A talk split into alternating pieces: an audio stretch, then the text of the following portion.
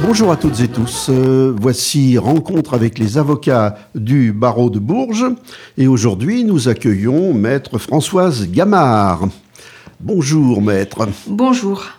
Alors, euh, on a beaucoup parlé de. pas tellement de la justice, encore que euh, il y a une loi de programmation judiciaire à peu près tous les ans, hein, euh, dont certaines ont des noms formidables, confiance en la justice, etc. On a aussi beaucoup parlé de la délinquance à propos de la de l'élection présidentielle qui s'est achevée. La sécurité, la délinquance est toujours un cheval de bataille des, politiques. Et en fait, eh ben, c'est bien de, voir euh, ce qu'il en est sur le terrain.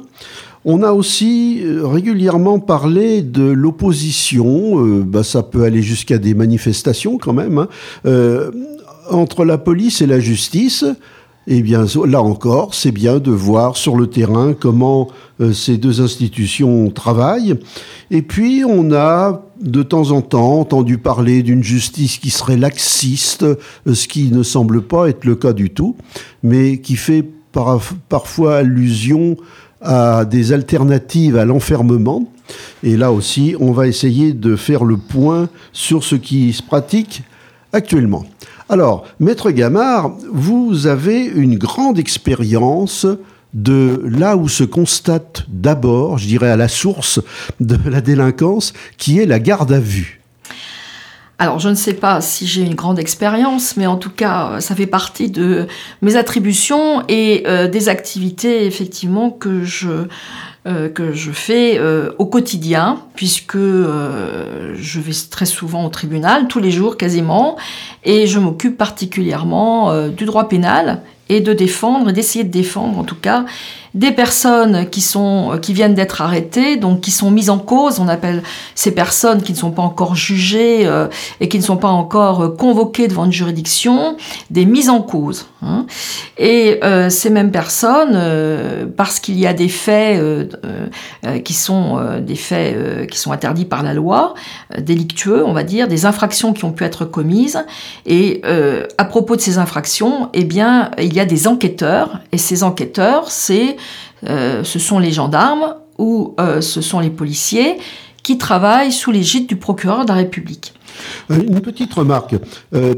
pendant l'enquête de police, il y a un officier de police judiciaire. Tout à fait. La justice est déjà là. Alors, la justice est déjà là, mais au sein même de ces personnes qui sont là pour réunir les preuves, enfin disons déjà enquêter pour savoir toujours sous l'égide du procureur de la République. Hein. Ne travaillent pas comme ça, euh, sans filet et, et sans qu'on leur donne des instructions. Elles constatent euh, d'après leurs attributions euh, de surveillance ou parce que on, vient leur dire elles ont des commencements de preuves ou des preuves que des infractions ont été commises, elles en avisent le procureur de la République et c'est le procureur de la République après qui décide du sort, de l'évolution de, des infractions qui ont pu être constatées ou qui peuvent être subodorées. Hein. c'est un travail d'enquête globale. Au sein même de la, gendarmerie ou de la police, hein, qui sont les deux institutions à partir desquelles euh, effectivement euh, cette justice se fait, hein, grâce à laquelle on, elle peut aussi exister. Euh, il y a des, personnes qui sont gradées euh, et, qui ont des compétences, qui passent des examens, etc., hein, qui ont des compétences en, procédure pénale notamment, pour pouvoir interroger les personnes qui sont convoquées en audition libre ou qui sont mises en garde à vue pour les besoins de l'enquête et donc au sein même de ces corporations, hein, de, ces professions, il y a bien sûr euh, des personnes qui sont compétentes sur un plan euh, des diplômes, hein, sur le plan de l'expérience et autres, et qui peuvent euh, être à même d'interroger euh, et, de faire un travail euh, qui est quand même euh, difficile hein, la plupart du temps, délicat, et qui a aussi pour but de garantir les libertés des citoyens. On ne peut pas enquêter, interroger à n'importe quelle condition. Il y a des règles. Ces règles, elles sont contenues dans le code pénal, mais surtout le code de procédure pénale. Et puis, il y a des, une sorte de déontologie. Et puis, il y a aussi toutes les autres toutes les autres professions qui gravitent autour euh, des policiers, des magistrats. D'abord, le procureur de la République, bien sûr, euh, qui est le chef, hein, entre guillemets, qui est l'autorité euh, sous laquelle se trouvent les gendarmes et les, policiers. Et puis, de là, eh bien, il y a le procureur de la République qui, lui, est, une, est un organe au sein même du tribunal, du tribunal que l'on appelait au, préalable tribunal de grande instance, que l'on appelle maintenant tribunal judiciaire, et le parquet que l'on dit, euh, que l'on disait en tout cas, euh, magistrature debout, qui a pour fonction de requérir une peine, hein, euh, travaille avec les autres euh, magistrats, qui sont les magistrats du siège, qui ont pour but, euh, pour fonction principale, c'est de juger.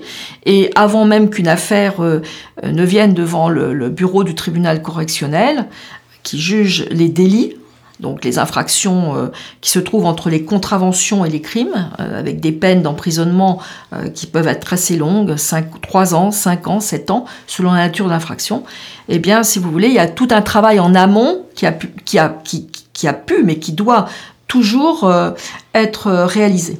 Voilà, et c'est très important de, bien comprendre ça parce que euh, ça, ne se voit pas. Euh, dans le meilleur des cas, on assiste où la presse fait écho du procès. Mais ce qui se passe avant et après, on va en reparler, euh, reste tout à fait en, de, à l'insu des radars de, des médias. Hein. Et, tant mieux quelque part. Oui, parce que tant mieux parce que il y a avant tout la notion. Il y a deux notions importantes. On ne peut pas, on ne peut pas non plus avant de condamner, avant de juger, avant de, d'atteindre, enfin, avant d'attenter à la liberté euh, d'un citoyen ou d'une citoyenne, il faut quand même que, c'est un minimum, savoir si, oui ou non, sur le plan légal, sur le plan factuel, une, euh, une infraction, quelle qu'elle soit, peut lui être reprochée. Et donc, on ne sait pas parce qu'il y a aussi le secret hein, qui est de plus en plus euh, mis, euh, euh, comment dire, qui est un petit peu controversé et, et, qui est souvent mis en danger. Mais il faut qu'en amont, il y ait un travail de fond Hein, qui puisse être réalisé par les enquêteurs. Après ce travail, euh, il est euh, soumis au procureur de la République qui décide si oui ou non une personne doit être traduite euh, devant un juge d'instruction, par exemple, ou devant un tribunal correctionnel ou autre. Mais je veux dire que heureusement qu'on ne dévoile pas tout déjà à la presse, parce que les libertés restent quand même aussi sous le couvert du secret.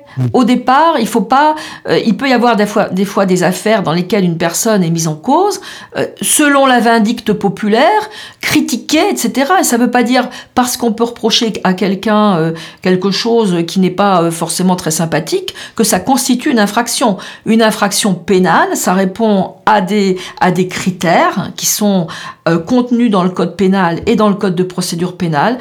Et euh, sans vouloir faire un cours de droit, euh, il faut qu'il y ait un élément légal, c'est-à-dire il faut qu'une infraction soit expressément visée à l'avance par un code, par le code, hein, par la loi, des éléments constitutifs d'une infraction.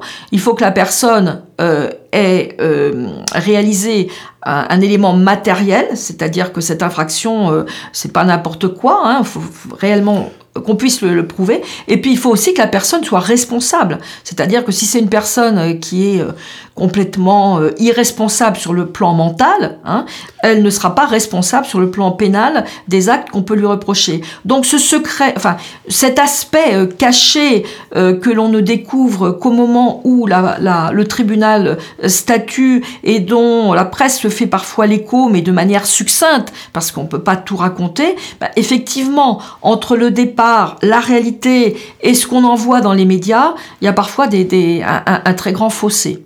Euh, tout à l'heure, vous avez évoqué avec la garde à vue l'audition libre. quelle différence il y a entre ces deux choses? Alors, l'audition libre, la personne est convoquée, ne peut pas être entendue au-delà de 12 heures, peut partir à tout moment. Euh, c'est-à-dire que sa liberté n'est pas entravée momentanément. Elle peut ne pas venir aussi Elle peut ne pas venir, bien sûr. Euh, et euh, quelle que soit d'ailleurs la garde à vue ou l'audition libre, la personne peut très bien se taire, hein, faire des observations ou répondre aux questions une fois qu'elle est entendue ce qui est vrai également pour la garde à vue. La garde à vue, c'est totalement différent. La garde à vue, comme son nom l'indique, on prive quelqu'un de sa liberté. C'est-à-dire que dès que la, une infraction euh, ou euh, suffisamment grave, où on, où, la peine d'emprisonnement peut être euh, encourue. Euh, une personne est arrêtée, hein, soit parce qu'il y a euh, une infraction, délit ou crime qui vient d'être commis sur le fait où, par exemple, un crime est commis dans, une, dans un domicile conjugal, la victime appelle ou les voisins appellent, la police intervient en urgence. Bon, là, je dirais que c'est l'enquête de flagrance. on, on arrive, les policiers ou les gendarmes arrivent sur le fait. La personne qui est soupçonnée parce qu'elle est dénoncée ou parce qu'elle reconnaît, enfin bref, ça dépend de, des, conditions, mais euh, elle est tout de suite mise en garde à vue parce que on peut supposer que euh, effectivement il y a des choses qui peuvent lui être reprochées. À ce moment-là, par un souci de protection aussi, parce qu'une infraction est supposée avoir été commise, une infraction suffisamment grave, on la met en garde à vue. Alors la garde à vue, ça ne veut pas dire que la personne est déjà jugée coupable, mais c'est toute la nuance et où les gens souvent euh, font une confusion. Une personne mise en garde à vue, la garde à vue sert aussi normalement à pouvoir Enfin, à permettre aux enquêteurs d'en savoir davantage en interrogeant les personnes qui sont retenues, mais euh, ça permet aussi à la personne, normalement, de répondre, doit normalement elle répond aux questions, mais ça permet aussi de ce qu'on appelait avant disculper, c'est-à-dire de la mettre hors de cause si on considère que ces déclarations font qu'elle n'a pas de responsabilité. Alors c'est très très vaste. Hein. Une garde à vue, c'est ça peut être en principe, c'est de 24 heures, mais ça peut être moins si euh, effectivement on a arrêté une personne, mais on s'aperçoit que finalement c'est pas la bonne personne ou qu'il n'y a rien à lui reprocher euh, en apparence. Mais ça peut être prolongé, tout dépend de la nature du délit qui a été euh, commis. Euh, normalement, le principe, c'est 24 heures, renouvelable 24 heures pour les délits de droit commun, mais pour, il y a certains délits, comme par exemple en matière de stupéfiants ou euh, en matière de terrorisme, etc., où la garde à vue peut être beaucoup plus longue, 96 heures, 144 heures au maximum, enfin voilà, après on, on atteint des sphères beaucoup plus importantes.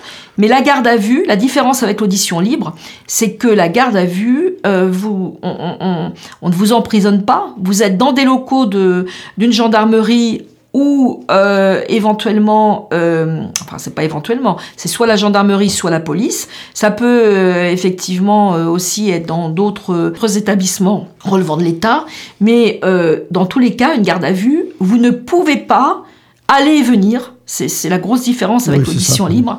Et surtout, on vous prive de votre liberté. Je veux dire que c'est quand même très attentatoire. Euh, on vous prive de votre liberté parce que on suppose que, euh, les, que les faits qui pourraient, je parle au conditionnel, vous être imputés, bah, nécessitent des explications et, et que on veut aussi protéger la société. Et euh, c'est de cette façon que vous ne pouvez pas aller et venir comme vous l'entendez en tout cas, la justice est déjà là, et la meilleure preuve, c'est que les avocats sont là aussi. Alors, les avocats sont là, je dirais heureusement. Là aussi, il y a eu une évolution euh, de la loi. Je ne vais pas vous refaire euh, toute euh, l'évolution, mais en a déjà parlé, il y a quelques années, la, la, possibilité pour un avocat d'assister une personne en garde à vue n'existait pas. Ça s'est fait euh, au fil des ans et euh, il n'y a pas si longtemps que ça, euh, l'avocat ne, ne, pouvait pas assister son, son client tout au long de l'audition de, de, de, garde à vue. désormais, à la date d'aujourd'hui, un avocat peut assister une personne qu'il désire parce que c'est un des droits, un droit fondamental. Hein. Euh, qui, fait, partie des droits euh, que l'officier de police judiciaire euh, doit notifier à la personne mise en garde à vue. Il y a un certain nombre de droits qui doivent lui être notifiés, dont celui effectivement d'avoir la possibilité d'être assisté par un avocat. Et euh, cet avocat, eh bien, assiste, est appelé par euh, le l'officier de police judiciaire. C'est toute une organisation, hein, mais on peut intervenir euh, normalement dès que l'on est appelé, hein, si bien sûr en pratique c'est possible. On a deux heures pour venir euh, se rendre sur le lieu de la, garde à vue. Ah oui, mais et ça fait tout le cher. Hein. Ça fait tout le cher, c'est aussi fait, euh, voilà. Et euh, quand, si on n'a pas la possibilité d'arriver, alors généralement, on, on, prend un tâche avec l'officier de police judiciaire dont on a le numéro, dont on a le nom, on a comme renseignement uniquement euh, la nature des faits, c'est-à-dire on sait si c'est un, crime de sang, si ce sont des violences conjugales, si ce, sont des, des, vols aggravés, si la, euh, voyez, mais on n'a pas beaucoup de renseignements, on n'a pas accès au dossier à, ce moment-là, et donc euh, on arrive et on a la possibilité, une fois sur place, en principe, euh, sauf si euh, il y a des éléments importants qui nous empêchent euh, d'avoir immédiatement un, entretien avec la personne mise en garde à vue, on a une possibilité de s'entretenir avec cette personne pendant au maximum une demi-heure. Donc, et après, vous restez là. Pour et après, on, s'achemine dans le bureau de l'officier de police judiciaire, ce que je vais appeler l'OPJ. Et voilà, on, est, on se met à côté du client ou de la cliente et on écoute, bien sûr. Euh, selon l'avocat, euh, sa, façon de travailler. Moi, je sais que je note les questions, les réponses. Ça nous permet aussi, euh, au fil de, de, cette, de, ces questions qui sont posées, bah, d'apprendre un petit peu, un peu mieux les faits qui pourraient être reprochés à la personne qu'on assiste. Et ce, enfin, ma façon à moi de, de formaliser tout cela, selon les dossiers. Il y a des dossiers, bien sûr, qui, il ne faut pas le cacher, sont plus intéressants que d'autres des gens qui sont aussi, euh, comment dire, plus expansifs, qui sont, euh, qui sont, euh, dirons-nous, on, a plus envie, plus ou moins. je ne devrais pas dire ça, mais il y a des gens plus, plus motivés pour dire à leur avocat, leur donner des éléments qui permettent à l'avocat de mieux comprendre le contexte du dossier dans lequel ils sont mis en garde à vue. En fait, l'avocat ne connaît pas le dossier, mais le dossier est en train de se en train de se constituer, en train de se constituer. Alors, ce que je disais, c'est que si je, si je pouvais me permettre de donner une définition euh, de notre rôle et, et de comment on, comment moi en tout cas j'interprète euh, mon travail au sein d'une garde à vue, je dirais que c'est un puzzle que l'on reconstitue. Alors puzzle que, que l'on reconstitue plus ou moins à l'issue d'une garde à vue, mais néanmoins la garde à vue selon euh, sa durée, 24 heures, 48 heures, selon la nature des questions, selon aussi ce que la personne qu'on assiste a pu nous dire, hein, euh, au bout du compte, même si on n'a pas encore possibilité d'accéder au dossier, on se fait quand même une idée euh, déjà de quoi de quoi il retourne. Et c'est uniquement à l'issue de la garde à vue que, en fonction de, de la suite hein, qui va être réservée par le ministère public, c'est par rapport à cette suite que l'on peut, si la personne est présentée devant le tribunal correctionnel, soit elle est présentée devant un juge d'instruction, eh bien là, on a accès à la procédure, on a accès au dossier et on peut lire les procès-verbaux de l'enquête euh, qui ont pu être dressés. Mais je veux dire que la garde à vue, très important, parce que c'est le début, enfin, c'est le début euh, du travail qui est déjà mis en œuvre.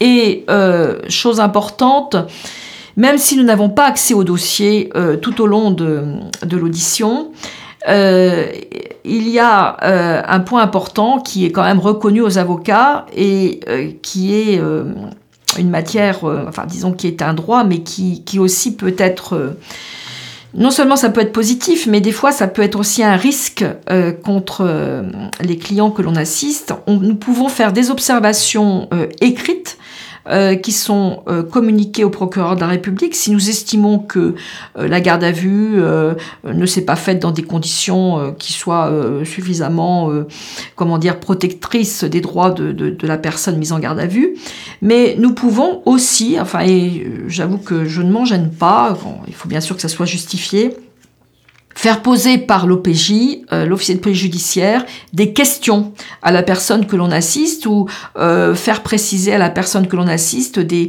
des, des, éléments qui nous semblent pas suffisamment avoir été euh, étudiés et parfois, en tout cas moi ça m'est arrivé, faire évoluer justement la garde à vue vers une levée de garde à vue, parce qu'il faut savoir quand même qu'il y a des personnes qui sont mises en garde à vue et heureusement ces gardes à vue qui ne prospèrent pas, qui ne donnent pas lieu forcément à euh, la poursuite de l'affaire et, la mise en cause d'une personne devant un tribunal. Et alors au contraire, les auditions libres peuvent comme ça miraculeusement se transformer en garde à vue. Alors effectivement, une personne peut avoir été mise en, audition, enfin avoir fait l'objet d'une audition libre et par la suite, parce que l'enquête se poursuit, parce que des faits euh, supplémentaires euh, se, sont, se sont dévoilés, les faits sont beaucoup plus graves que, que ce que l'on imagine ou même peut-être, même peut-être, même si c'est rare, mais la personne peut faire des déclarations euh, plus graves ou en tout cas avouer aussi euh, dire des choses et du coup euh, les conditions de, de l'enquête changent et, les infractions qui peuvent être reprochées sont tout à fait différentes. En fait, tout, ce travail de, garde à vue ou d'audition libre, c'est la préparation du procès ou pas. C'est tout ce qui est en amont au moins une partie, parce qu'il y a aussi également par la suite euh, le travail du juge d'instruction, hein, euh, qui est autre chose. Le juge d'instruction, il n'est sollicité que pour des affaires assez graves. Hein. Alors les, délits les plus graves, oui, et puis les crimes également, hein, les infractions les plus graves. Mais euh, il peut y avoir aussi des affaires dans lesquelles le juge d'instruction a pour tâche de rechercher les éléments de preuve à charge et à décharge, dit-on. Donc il peut y avoir aussi des dossiers, des procédures dans lesquelles on pourrait éventuellement euh, soupçonner une personne d'avoir été l'auteur euh, de tel, euh, tel ou tel crime, par exemple. Et puis, au fil du temps, ben, on s'aperçoit au bout de quelques semaines, voire surtout la plupart du temps de mois d'instruction, L'instruction égale information. Hein. Souvent dans le langage, euh, on parle d'information judiciaire. L'information judiciaire, c'est l'instruction.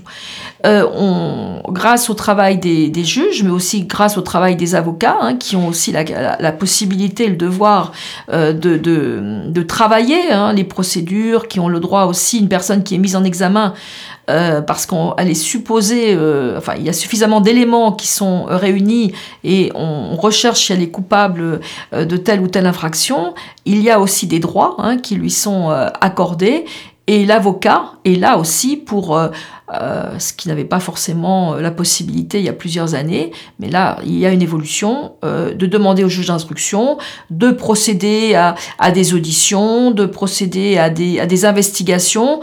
Euh, dans lesquels je ne vais pas rentrer parce que je pense que vous avez d'autres questions. Mais je veux dire que, vous voyez, c'est quand même un travail en amont, avant d'arriver devant une juridiction. Euh. Et, et, même devant la juridiction, même si ce travail a été réalisé et qu'une personne est renvoyée, présumée avoir commis telle ou telle infraction, on peut, au moment de la plaidoirie, contester, continuer à contester et essayer d'apporter des éléments pour démontrer que la personne qui est mise en est-ce que est-ce que qui vous va avez, être jugée est innocente. Est-ce que vous avez une possibilité d'influer sur euh, la direction de l'enquête? Alors auprès du juge d'instruction, oui. Oui, c'est ce que je viens de vous dire. Auprès du procureur. Alors auprès du procureur, non. Euh, on ne peut pas directement, euh, mais je veux dire que dans le cadre de, je reviens un petit peu à ce que l'on disait précédemment, dans le cadre de la garde à vue on peut poser des questions, on peut faire des observations.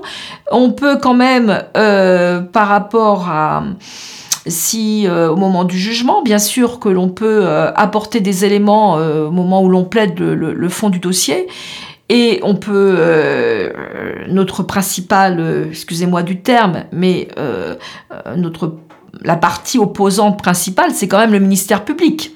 Donc le ministère public, c'est le parquet, hein, c'est le procureur, et effectivement, notre principal entre guillemets adversaire, lorsque nous défendons une personne à qui, qui, a la qualité de prévenu devant le tribunal correctionnel ou devant la cour d'assises, là c'est plus le prévenu mais c'est l'accusé, principal, euh, comment dire, organe de justice contre laquelle on doit lutter, c'est bien sûr le ministère public. Alors donc, nous arrivons au procès. Pardon. Nous arrivons au procès qui peut avoir lieu rapidement ou pas. Alors, il y a cette je dirais presque c'est une mode maintenant, hein, de faire des comparitions immédiates. Alors, euh, je dirais pas que c'est une mode, je dirais que c'est ben, une méthode de fonctionnement euh, qui est euh, devenue très, malheureusement, euh, très très fréquente, alors qu'au préalable, c'était quand même l'exception. Alors, qu'est-ce que ça veut dire une comparution immédiate? Ça veut dire que la plupart du temps, ça vise des, des, affaires dans lesquelles vous avez des personnes qui sont supposées avoir commis euh, des infractions où on encourt une peine d'emprisonnement 3 ans, 5 ans, 7 ans, euh, ça dépend de, des faits qui peuvent être reprochés et surtout euh, des personnes euh, qui ont commis des, qui sont supposées avoir commis des infractions euh, dont qui ont troublé l'ordre public, des personnes qui n'ont pas qui n'ont pas soit parce qu'elles ont déjà été jugées pour des faits dans un délai de 5 ans au préalable, donc elles sont récidivistes, elles sont connues, elles ont un casier, soit ce sont des personnes qui qui n'ont pas de garantie à l'extérieur des personnes qui pourraient, si elles étaient remises en liberté, euh, influencer d'autres euh, qui peuvent, euh, comment dire, faire disparaître des éléments de preuve ou autres. Donc, des personnes qui ont une situation, je dirais, difficile. Et pour que ces cas qui troublent l'ordre public et des personnes dont on ne sait pas trop qu'est-ce qu'on va en faire, on essaye de les juger le plus rapidement possible et euh, c'est ce qu'on appelle donc euh, le, procès selon comparution immédiate. Ça vise essentiellement euh, des personnes qui ont été mises en garde à vue. la garde à vue a eu lieu et à l'issue de cette garde à vue, au lieu qu'elle fasse l'objet d'une convocation devant le tribunal, ce qui peut arriver, hein, c'est aussi assez fréquent, mais pour des infractions, encore une fois, suffisamment graves, je vais vous donner des exemples, par exemple en matière de violence conjugale, hein, ou par exemple euh, en matière de, délits euh, routiers, hein, tels que des homicides involontaires, ou même, euh, sans que ce soit un homicide involontaire, mais des accidents de la circulation où la personne conduit sous l'empire de l'alcool avec des stupéfiants, prise de stupéfiants, et de surcroît s'il y a euh, des victimes, euh, des blessés, etc. Le ministère public veut que ces affaires euh, soient jugées rapidement et à ce moment-là, c'est pas une convocation en justice, c'est des, des, procédures qui font l'objet d'une comparution immédiate. Mais là encore, et j'insiste, on regarde quand même le, passé pénal de l'auteur présumé des infractions. Et si c'est une personne qui est insérée, qui n'a pas de casier, qui est, euh, euh, qui, qui est présente des garanties euh, dont on n'a pas peur qu'elle qu'elle va disparaître ou que tout est une question d'appréciation d'espèces, eh bien, à ce moment-là, elle peut faire l'objet d'une convocation devant le tribunal compétent. Mais encore une fois, c'est une question d'appréciation, question de gravité du dossier, question aussi de la, du caractère récidivant des infractions commises. Le tribunal, c'est le même de toute façon. Hein. Alors ça dépend de, la nature de l'infraction, hein, mais c'est le tribunal correctionnel qui est, compétent pour euh, juger des comparutions immédiates avec trois magistrats. Une chose qui m'a un petit peu étonné, euh, c'est que devant le tribunal correctionnel, on n'est pas obligé d'être présenté par un avocat. Pas forcément, non, non. On peut très bien ne pas, ne pas être assisté d'un avocat. En comparution immédiate, si en comparution immédiate, euh, vous devez avoir l'assistance d'un avocat. Euh, c'est obligatoire, sinon vous ne pouvez pas être jugé. Alors, cette comparution immédiate, il faut comprendre qu'elle se fait dans des conditions qui sont difficiles pour, euh, pour le prévenu, hein, pour la personne euh, qui va être jugée, mais elle, c'est également des conditions euh, qui sont difficiles pour la défense, parce que généralement nous avons donc nous sommes avisés la veille pour le lendemain que la personne que l'on va assister est d'abord déférée devant le procureur de la République, qui lui indique officiellement quelles sont les infractions qui peuvent lui être reprochées. Le procureur de la République ou le, substitut du procureur de la République indique à la personne donc, qui lui est déférée, qui a souvent les bracelets, hein, parce que la plupart du temps, elles, euh, sont, elles sont quand même euh, retenues, hein, même si la garde à vue est terminée, elles sont déférées, elles ont les bracelets aux mains, hein, elles sont sous escorte, et on leur dit euh, vous allez être donc euh, par exemple cet après-midi, euh, devant le tribunal correctionnel. Lorsque ce n'est pas le cas, quand, un tribunal qui est composé de trois magistrats ne peut pas se réunir, parce que, euh, pour des raisons d'ordre pratique la plupart du temps, eh bien à ce moment-là, on passe quand même en attendant d'être jugé devant un juge qui décide si oui ou non la personne euh, va continuer à, être privée de sa liberté jusqu'au jugement. Et devant le tribunal correctionnel, en comparution immédiate, euh, la personne se présente hein, et elle est jugée. Alors, il faut savoir qu'en matière de comparution immédiate, qui sont donc des, convocations, euh, je dirais, euh, comme son nom l'indique, euh, très rapides, la personne qui, va être jugée a la possibilité, elle doit être assistée d'un avocat obligatoirement, mais elle a la possibilité de demander un délai pour préparer sa défense et l'avocat qui l'assiste lors de la première audience d'évocation du dossier sollicite un délai euh, assez souvent, on va dire, parce que justement, on a, on a connaissance du dossier que quelques heures, des fois très souvent c'est lundi, euh, enfin, à Bourges en tout cas, le lundi matin pour euh, à 11h, 11h30 pour 14h.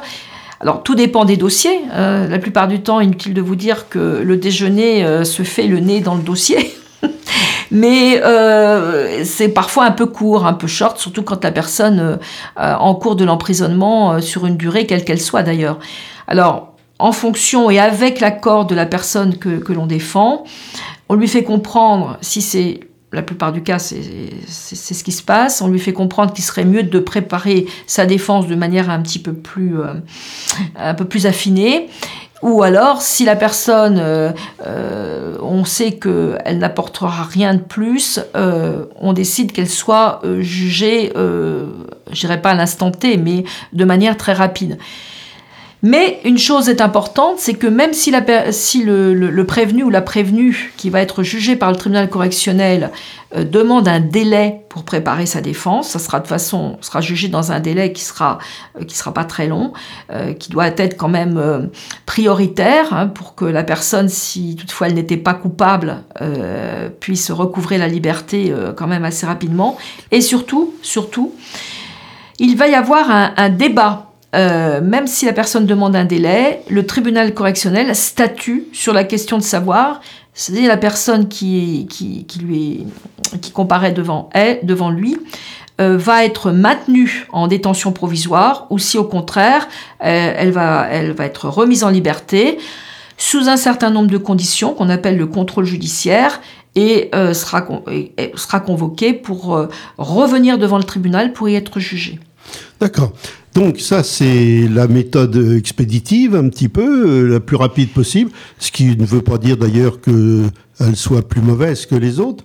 Euh, alors, après, il y a le, procès qui est bien connu, il y a une peine qui est prononcée, et puis il y a ce qu'on appelle les aménagements de peine, qui ont fait beaucoup causer. Alors, effectivement, actuellement, c'est permettez-moi l'expression, il y a eu, il y a, il y a eu, il y a eu, il y a une avalanche de lois. Euh, vous, vous faisiez état euh, au tout début de, de, cet exposé. Ah oui, c'est une par an en moyenne. il y a, alors je ne vais pas vous toutes les citer parce que d'abord ça ne voudrait pas dire grand-chose, et, et, mais c'est simplement pour rappeler les principales, hein, les, les, dernières, les plus récentes. Selon aussi, euh, comment dire, le, ministre de la Justice euh, qui, préside. Hein. Alors, euh, il y a eu, je le rappelle, une loi du 18 février 2019, adoptée le 23 mars 2019, qui est ce que l'on appelait la loi Belloubet, qui est la loi de la programmation de la justice, LPJ en abrégé. Il y a eu ensuite, alors, qui avait commencé déjà euh, à modifier euh, les dispositions du Code de procédure pénale et tout ce qui, concerne l'exécution des peines. Il y a eu cette loi sur laquelle euh, enfin, qui est très importante, hein, puisque c'est la loi du 24 mars 2020 euh, enfin, qui est du 23 mars 2019, mais qui est exécuté, applicable depuis le 24 mars 2020, et qui, notamment, parce qu'il y a d'autres dispositions bien sûr, est euh, contenu euh, pour l'aménagement des peines dans l'article 464-2 du Code de procédure pénale et qui vise l'aménagement des peines euh, que doit, euh, auquel doit procéder le tribunal correctionnel. C'est une, c'est une obligation maintenant. Quand on prononce des peines euh, qui sont inférieures ou égales à un an, la personne qui fait l'objet de ces peines, qui a été condamnée à ces mêmes peines, peut demander un aménagement. C'est ce qu'on appelle enfin, communément les alternatives à la prison. C'est-à-dire qu'on on veut que pour les courtes peines, courtes, ça dépend de quel côté on se place, mais pour les courtes peines inférieures ou égales à un an, les personnes qui sont condamnées puissent le, plus possible euh, ne pas aller en détention ou si elles y vont, c'est sous certaines conditions et faire en sorte que euh, effectivement euh, pour ces courtes peines euh, voilà, désengorger aussi les maisons d'arrêt, euh, tous les centres pénitentiaires, parce que d'abord, euh, pour, pour quel motif? Nous savons très bien tous, et c'est acquis, que l'incarcération, même si elle permet de protéger la société et, et d'éviter la réitération de certains crimes ou délits, la, la détention en elle-même n'est jamais une solution idéale pour les personnes qui sont incarcérées.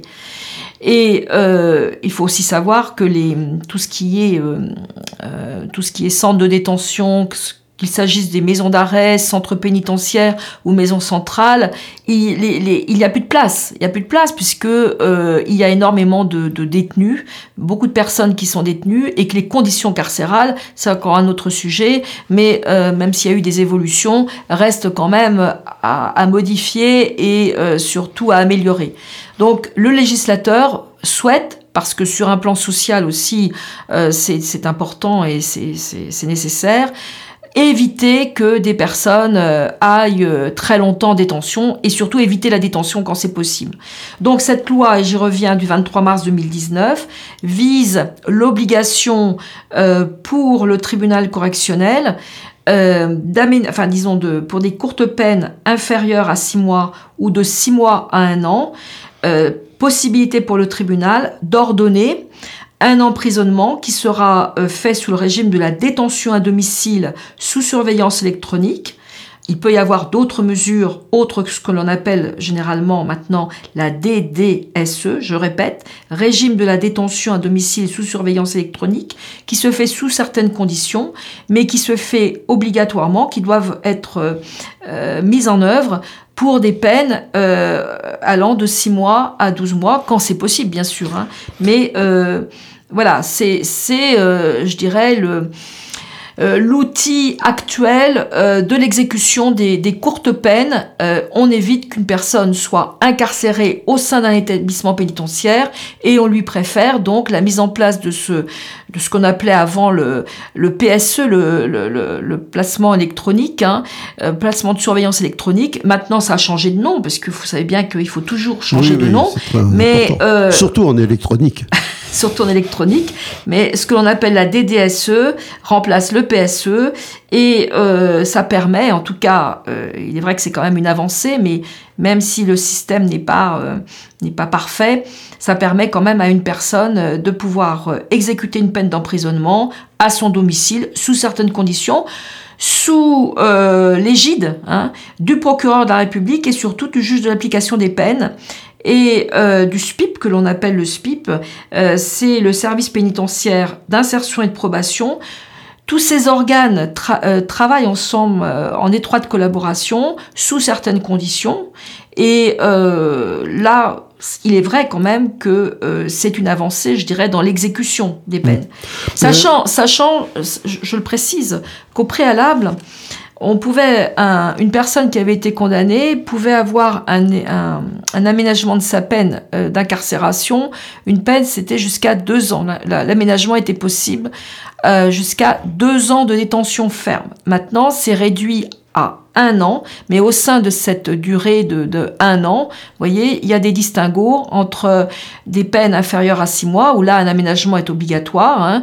Euh, la personne va est convoquée devant le juge d'application des peines et regarde en fonction de sa situation comment euh, comment elle peut exécuter cette peine sans être incarcéré, et euh, de 6 mois à 12 mois, où là, c'est devenu véritablement un outil. Alors, le tribunal peut très bien prononcer cette, euh, cette peine d'emprisonnement maximale de 6 mois euh, euh, ab initio, ce que l'on appelle ab initio, c'est-à-dire au moment où le tribunal rend sa décision au fond, rend son jugement, au moment de l'audience. C'est ce qu'on peut demander. Mais il y a un écueil à cela, à savoir que le tribunal correctionnel n'a pas forcément à sa disposition tous les éléments, tous les paramètres d'ordre pratique, technique, pour dire euh, telle personne va exécuter à son domicile une peine privative de liberté. Non, parce que il faut savoir que la mise en place de ce, système de DDSE suppose euh, que le tribunal ait en main la preuve que la personne a bien un domicile, ça paraît aller de soi, mais faut mieux, faut mieux le rappeler, euh, que ce n'est pas un, domicile fictif, que euh, la mise en place peut, peut se faire de manière euh, réelle. Il faut aussi que sur le plan de l'électricité, la personne qui va être soumise à ce régime de, de, détention paye sa facture d'électricité, puisque l'électricité a un rôle majeur. Hein. Il faut que la personne soit toujours euh, connectée hein, avec le centre qui va surveiller bien sûr l'exécution de cette peine. Et il y a parfois, vous savez bien, en France, il y a des zones blanches aussi. Il y a des, des zones dans lesquelles on capte plus ou moins bien, on le voit avec le portable. Donc le tribunal correctionnel, au moment où il statue, n'a pas toujours en sa possession tous ces éléments. Alors lorsque, et c'est la plupart du temps, il n'a pas euh, tous les éléments parce qu'il n'a pas eu le temps, parce que le, prévenu ou la prévenue n'a pas eu le temps, euh, euh, avec son avocat, de, fournir au tribunal tous ces éléments, eh bien, à ce moment-là, ça ne l'empêche pas, le tribunal, de dire, voilà, 4 mois, 6 mois de détention, mais la personne est renvoyée euh, pour une convocation devant le juge d'application des peines qui travaille avec le SPIP. Et là, euh, c'est avec euh, cet autre magistrat que la personne en cause va examiner les conditions d'application de son incarcération. D'abord, une petite remarque, c'est que la sanction, c'est la privation de liberté. Euh, ce n'est pas une obligation de logement, si j'ose dire, de la part de l'État, ni, ni d'ailleurs euh, euh, de, faire manger des choses mauvaises. C'est juste la privation de liberté qui est assurée par ce système, finalement. Par un système, mais une privation de liberté qui, qui, ne se fait pas au sein d'un établissement d'État, mais qui se fait au domicile, donc qui est quand même une possibilité pour la personne euh, qui, même si elle est soumise bien sûr à ce contrôle permanent, qui n'est pas sans, poser de difficultés, hein, euh, car si la personne revient en dehors des, horaires euh, qui lui sont astreints, etc., bah, évidemment, elle est ça sonne. Hein, le, service qui est chargé de, de, la surveillance de cette personne mise sous, sous des DSE va considérer si elle appelle et que la personne ne répond pas, etc., va considérer que la personne est évadée. Donc, euh, le système peut être remis en cause, bien sûr. Hein. Le juge d'application des peines euh, peut, euh, avec le concours du procureur de la République, décider que ce système de détention à l'extérieur va être remis en cause et que la personne peut être réintroduite dans le système carcéral classique. Alors, l'autre remarque que je voulais faire, c'était justement le procureur. je pensais que le procureur c'était avant le procès. Et puis qu'après, bah, ils s'en lavaient les mains comme. Euh, non, pas du tout. Non, non. Du tout. Il reste concerné. le, procureur est, un organe euh, omnipotent, nécessaire mais omnipotent euh, dans l'institution judiciaire, et il, euh, il, est chargé aussi de la surveillance de l'exécution des peines. Et, si, avec le concours d'autres collègues, d'autres magistrats, le juge de l'application des peines, je, je, le rappelle, bien sûr que oui, il y a en amont, il y a au moment du jugement, enfin du moins jugement au sens large du terme, et puis après, il y a la surveillance, la surveillance de l'exécution des peines, et selon le, le comportement de la personne qui est condamnée. On parle plus de prévenu ou de mise en cause, on parle de la personne condamnée. Bah, si on lui a accordé des facilités, enfin disons des, des modalités d'exécution de sa peine privative de liberté, ça peut être tout à fait remis en cause. Et jusqu'à la fin de la peine qui a été prononcée, la personne, bien sûr, est toujours quand même hmm. sous surveillance. Alors là, le, le procureur n'a pas un rôle d'enquêteur, en fait, il a un rôle d'exécutant, d'exécutif. De, euh, exécutif, de, de, surveillance que, effectivement, euh, le, le, le, la personne qui a été condamnée euh, exécute bien au nom du peuple français, puisque la, justice est rendue au nom du peuple français, exécute bien la peine à laquelle il a été condamné. Hein. Alors, les, les, prisons sont surchargées, bon, très bien, mais ce système n'est pas sans surcharger l'administration, si c'est assez compliqué à mettre en place Il y a une étude hein, qui est faite, c'est la raison pour laquelle la personne est quand même, euh, la plupart du temps, euh, elle est convoquée hein, devant le juge d'application des peines. Et puis, euh, non, c'est pas, pas facile, mais voilà, il n'y a pas de système idéal. Une personne qui est incarcérée se voit privée de sa liberté ipso facto, il y a des conséquences sur le plan personnel, sur le plan du travail sur le plan de la famille, etc. Bien sûr, il y a une désocialisation quand quelqu'un est incarcéré, et plus l'incarcération est longue, et plus c'est compliqué. Euh, le, ce système mis en place, c'est quand même une avancée parce que les gens peuvent continuer à, à travailler. D'ailleurs, ils ont un certain nombre d'obligations euh, auxquelles il faut qu'ils s'astreignent. Mais euh, voilà, euh, c'est peut-être mieux, même s'il y a des contraintes. Il ne faut quand même pas oublier que c'est quand même des peines privatives de liberté. Voilà, oui, oui, oui. Il y a une contrainte. On n'exécute pas un DDSE parce qu'on est tout gentil ou que on n'a rien à se reprocher. C'est parce qu'il y a eu quand même une infraction pour laquelle on a été condamné. Même si ce sont des condamnations à des peines, et c'est relatif, mais à des peines euh, maximales euh, à un an de détention. Mais ça reste une peine. Et, mais les modalités d'exécution sont quand même plus souple, en tout cas en apparence, même si en fait les gens qui, qui exécutent cette, euh, cette peine à leur domicile avec des contraintes, puisque elles sont branchées, enfin il y a, y a un bracelet, hein, un bracelet qui, qui n'est pas sans, sans conséquence dans le ressenti, dans les actes quotidiens de, de la vie. Bah, c'est mieux que d'être dans, une cellule, hein, dans un établissement pénitentiaire, mais évidemment, il y, a, il y, a, le revers de la médaille. Il faut que la personne soit très prudente, il faut vraiment qu'elle respecte les limites qu'on lui donne, et euh, forcément, euh, il y a souvent des, des, soucis, des soucis dans l'exécution des, des, DSE, euh, des, des, des, gens qui, qui n'ont pas pu rentrer à l'heure, qui sont obligés de, de demander, de s'excuser, de, de démontrer que c'était pas volontaire etc. Enfin, ça entraîne tout un tas de, complications à, régler en pratique, de contingences. Mais bon, voilà, il n'y a, pas de solution idéale. Mmh. Une question peut-être un peu iconoclaste. Est-ce qu'il y a des gens qui disent Oh ben non, moi je préfère aller en prison? Je n'ai jamais entendu. Bon, d'accord. Mais ah, je ne suis pas hein. forcément. Euh, vous savez, euh, je pense que ce genre de réflexion euh, pourrait être, comment dire, prononcée par une personne qui a toujours été la moitié ou les trois quarts de sa vie en détention. Parce que la détention, elle a ce revers des gens qui ont, qui, ont connu la prison d'une manière large dès leur adolescence ou leur jeunesse et qui continuent parce que malheureusement, il y a certaines personnes qui vivent leur existence en détention.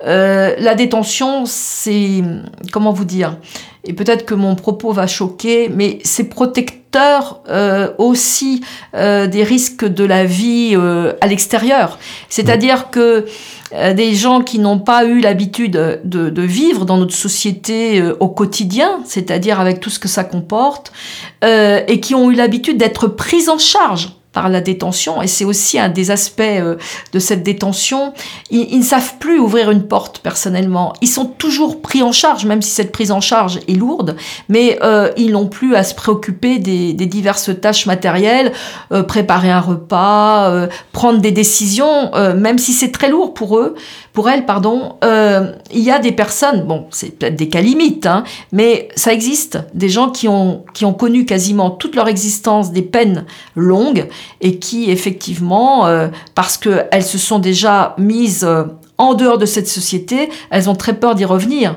Euh, vous savez, je fais un peu le parallèle avec des personnes qui ont des problèmes de santé et qui doivent être prises en charge dans un hôpital ou un, un centre de soins pendant plusieurs semaines, voire plusieurs mois. Quand on est prise en charge, et là je, je, parle de quelque chose que je connais, quand on, est mis à l'extérieur de, cette, de cette société qui est multiple et, dans laquelle on doit se débattre à tout moment, euh, on perd, on perd de, on n'a plus l'habitude de, de, se diriger. Et quand on est toujours pris en charge, quelle que soit la lourdeur de cette prise en charge, eh on devient un peu, un peu beaucoup même, irresponsable au fil du temps. Et euh, pour certaines personnes, effectivement, ça peut être euh, une forme de protection, même si cette protection est très chère. Eh bien, je vous remercie. Comme je vous l'avais dit, on est tout de suite arrivé à 50 minutes. Hélas. Encore beaucoup de choses à dire, mais, je ben suis très bavarde, voyez-vous. mais la justice est longue et les émissions sur la justice prennent du temps aussi. Eh bien, on se reverra, tout simplement. Je vous remercie, Maître Gamard. Merci, monsieur. Merci aux auditeurs.